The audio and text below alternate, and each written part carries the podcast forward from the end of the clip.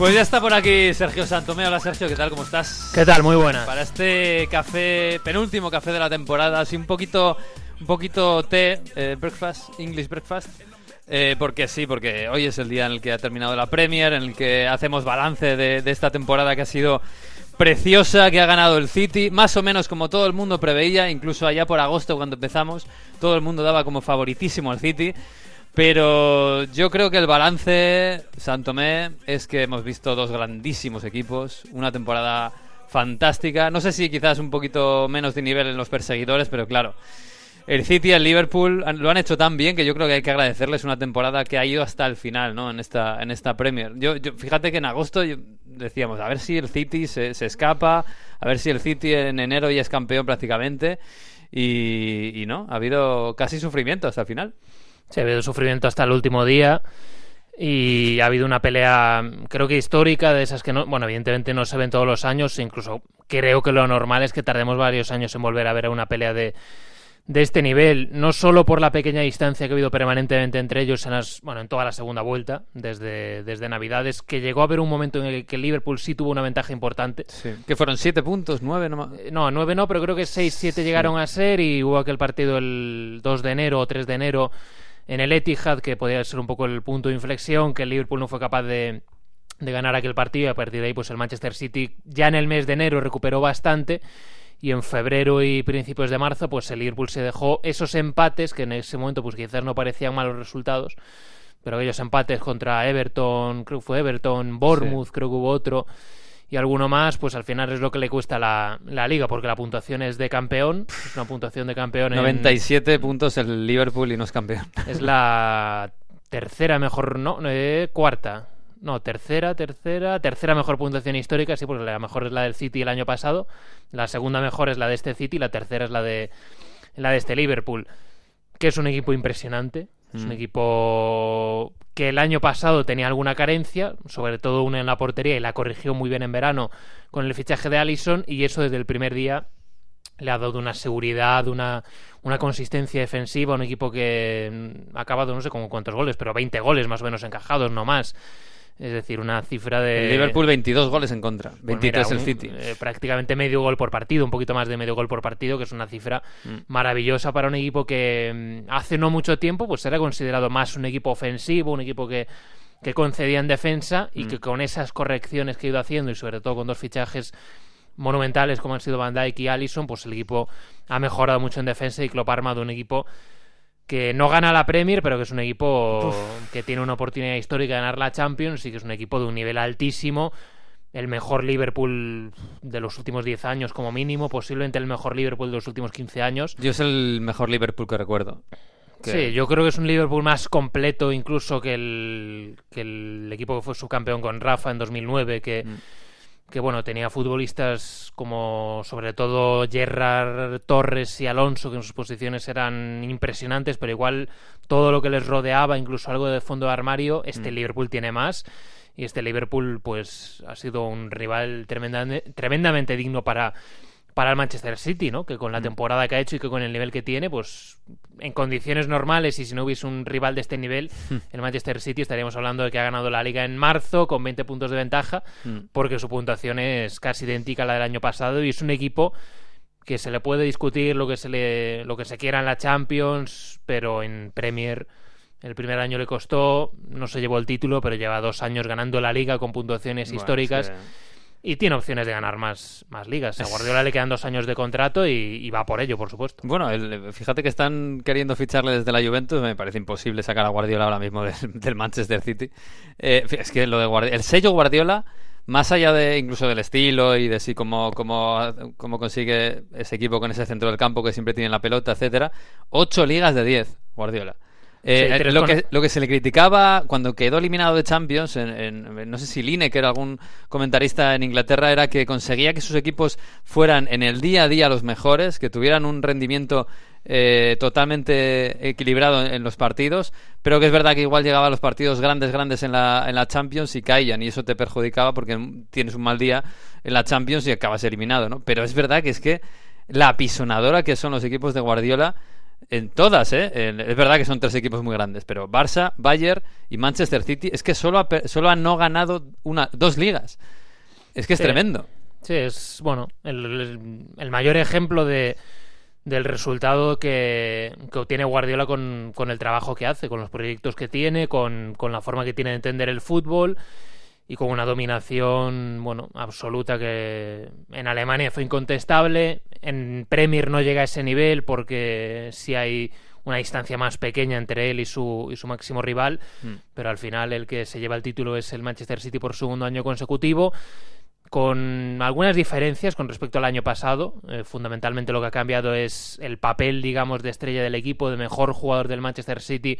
El año pasado era De Bruyne y este año, pues sobre todo por el tema de las lesiones y la falta de continuidad, e incluso el nivel un pelín bajo para lo que es su, sus, sus, posibilidades cuando ha estado sano, pues De Bruyne no ha estado a ese nivel, pero ha aparecido Bernardo Silva desde el primer día. Yo recuerdo en verano la, la Community Shield que gana el Manchester City contra, contra el Chelsea de Sarri y ya ese día Bernardo es el mejor del partido. Venía creo que de jugar el, el Mundial, había tenido 20 días de vacaciones no más en la Community Shield es el mejor, en la primera jornada es el mejor, De Bruyne empieza la temporada lesionado, Bernardo tira mucho el equipo en la primera mitad del curso, mm. luego aparece más Agüero en un tramo importante después de Navidad que mete muchos goles, Sterling también mucha regularidad, siendo el futbolista de mm. banda más importante del equipo. La plantilla sigue teniendo alguna carencia, la de lateral izquierdo este año se ha visto pues, un poco como el año pasado, ¿no? Y le ha costado puntos en algún momento importante en la temporada la falta de un lateral izquierdo, la decepción que para el club ha supuesto pues todo lo que rodea a Mendy, ¿no? La cantidad de lesiones que ha tenido, el hecho de que eso haya jugado en dos años, pues no sé si son 15 partidos, no ha jugado más con, con el Manchester City. Y es una pena porque es un futbolista con potencial y con unas condiciones que de hecho las demostró en los primeros partidos que jugó con el City, mm. pero luego entre las lesiones graves de rodilla y que cuando ha estado sano pues no, no parece o no termina de ser ese jugador con implicación que entre en la forma de, de trabajar de Guardiola, pues te genera una debilidad, porque no tienes un lateral izquierdo suplente, porque Delf cuando juega pues no es su posición y tiene muchas carencias. Eh, y al, al, final el mejor es Zinchenko, dentro de sus limitaciones, que tampoco es lateral, pero ahí pues es un tema que quizás el City pueda abordar este verano. Para el año que viene eh, esperamos una reedición de este duelo Guardiola Club, eh, City Liverpool. En principio los equipos no creo que pierdan ninguno de las estrellas, ninguno de los dos. Sí, yo creo que... Algo reforzarán, sobre todo el City. Sí, tampoco mucho, tampoco mucho porque el bloque ya lo tiene hecho y incluso tiene que buscar la fórmula para, para darle más, más minutos, sobre todo a Phil Foden. Mm, Pero el bloque de los dos está hecho. No creo que ninguno tenga muchas bajas. Claro, es que mi pregunta el año pasado, cuando ganó el City, eh, era: ¿esto puede ser una gran dinastía del City que, que, domine claramente la Premier en los próximos años? Y mira, un año después, mi pregunta es: ¿este gran duelo precioso entre Klopp y Guardiola, entre City y Liverpool, eh, va a seguir los próximos años? yo creo Algo hemos mejorado. yo creo que mínimo un par de años. Hombre, a ver, en, la, en lo que es la dinastía y la posible hegemonía del Manchester City, son ya dos ligas y es un equipo con capacidad para ganar cuatro seguidas perfectamente. Hmm. Lo que pasa es que si lo consigue, pues lo hemos visto este año, van a ser ligas muy reñidas, con mucha dificultad, con mucha carga de partidos, porque al final estamos hablando de plantillas que con lo lejos que llegan en Champions, más copas en Inglaterra y demás, pues se van a cerca de 60 partidos por temporada y eso también es una exigencia brutal para, para todos ellos. Pero si yo veo un duelo que se prolongue durante varios mm. años, Klopp tiene tres años de contrato, Guardiola tiene dos, son dos entrenadores que nunca se han ido antes de tiempo de sus equipos, de hecho lo han, lo han dicho permanentemente, ¿no? De que es forma de forma parte de su visión del fútbol, que si firman un contrato largo ellos lo procuran por su parte respetarlo y así lo han hecho hasta, hasta ahora. Y es una buena noticia que este modelo de entrenadores eh, triunfe, eh, los dos, y además con proyectos largos, ya llevan tres y cuatro años en cada uno de los equipos y es, una buena noticia. De los otros, eh, Chelsea y Tottenham van a Champions. Es verdad que el Tottenham tiene todavía esa vara de plata que es la Champions, ganar la Champions, que sería una locura de temporada. Pero hasta ahora, ¿qué decimos? ¿Ha decepcionado un poquito el Chelsea de Sarri? Bueno, eh, por fases, ¿no? Por fases, sí, sí, porque empezó bien y luego el equipo desde mitad de temporada se cayó mucho y se le ha visto que, mm, sobre todo no ha habido una mejoría con respecto, ha habido un cambio de estilo, mm. eh, cambio de estilo que por cierto se fue más claro a principio de temporada que en el tramo final de temporada, porque ahora mismo El Mm. Chelsea estos últimos meses no se parece mucho en la forma de jugar al del inicio de temporada, que era un equipo que priorizaba mucho más la, la posesión. Y en cuanto a los resultados, hombre, si el objetivo era la cuarta plaza, que yo imagino que sí, al final para un equipo como el Chelsea el objetivo tiene que ser la cuarta plaza y creo que ellos ya sabían que pelear esta Premier era muy difícil Mm. con la plantilla que, que tenían, pues es una temporada correcta. No de, está mal, a- ¿no? de aprobado, pero que, no... que tienen otra pequeña bala de plata, que es la Europa Sí, la League. Europa League. Mm, Es una temporada de aprobado. Que si ganas la Europa League, pues igual le puedes poner un notable bajo eh, o notable alto si quieres. Bueno, para mí notable alto ni siquiera llegaría. Mm. Pero, pero se te queda un poco. Y, y seguro que internamente tienen esa, esa convicción de que la plantilla ha dado síntomas muy claros. Creo que más de lo que esperaban de que necesita cambios. El Arsenal, primera temporada post-Wenger, ha quedado quinto. Le queda la bala de la Europa League. eh, pero bueno, es que también era una temporada complicada para, para Emery. Yo no sé si darle el aprobado. Yo le doy el aprobado. Yo Sí, creo que las las dificultades tenía todas. Para mí también es un aprobado. Eh, va a depender mucho de la final de la Europa League, porque al final Mm. es lo que te puede dar la opción o no de, de jugar la Champions, pero has estado peleando hasta el final por esa cuarta plaza en tu liga. Llegas a una final europea que siempre tiene un mérito, Mm. un mérito muy importante.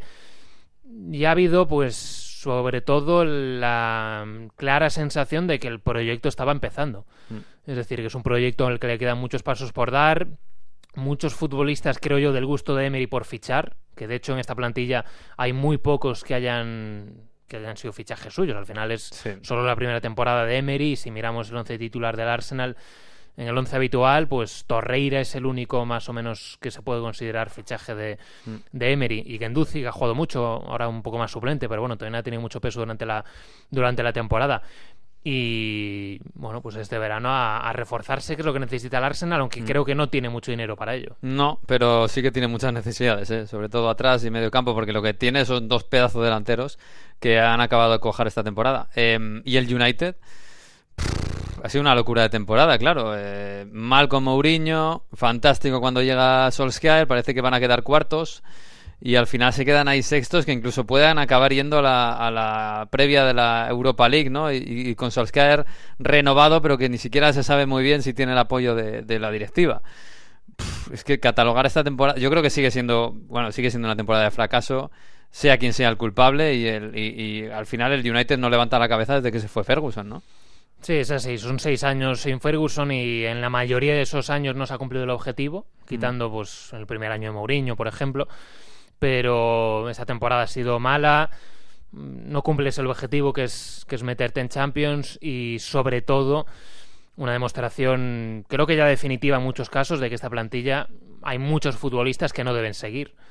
Eh, o bien porque no dan el nivel, o bien porque ya tienen una edad que no aconseja que, que continúen. Pienso sobre todo en la parte defensiva. Al final, gente, Mm. aunque está recientemente renovado, Ashley Young, Phil Jones, son dos futbolistas o dos renovaciones que, que yo no entiendo. Mm. No entiendo además cuando las comparas con el caso de Ander Herrera y lo, y lo mucho que tardó el, el United en hacer una buena oferta de renovación a Ander, pues mm, al final está claro que Ander tampoco es Maradona, pero en este United es uno de los Es necesario, era uno de los mejores futbolistas de la plantilla y creo que no no le supiste tratar y considerar como debías y ahora te encuentras con que tienes mucho dinero en el banco, que necesitas fichar pero pero las sensaciones son muy malas. De los seis de arriba es el que más lejos está ahora mismo de, del punto en el que debería Sí. estar por historia y por lo que es la magnitud del club. Y el que más deberes tiene para este mercado de verano que va a ser muy bonito.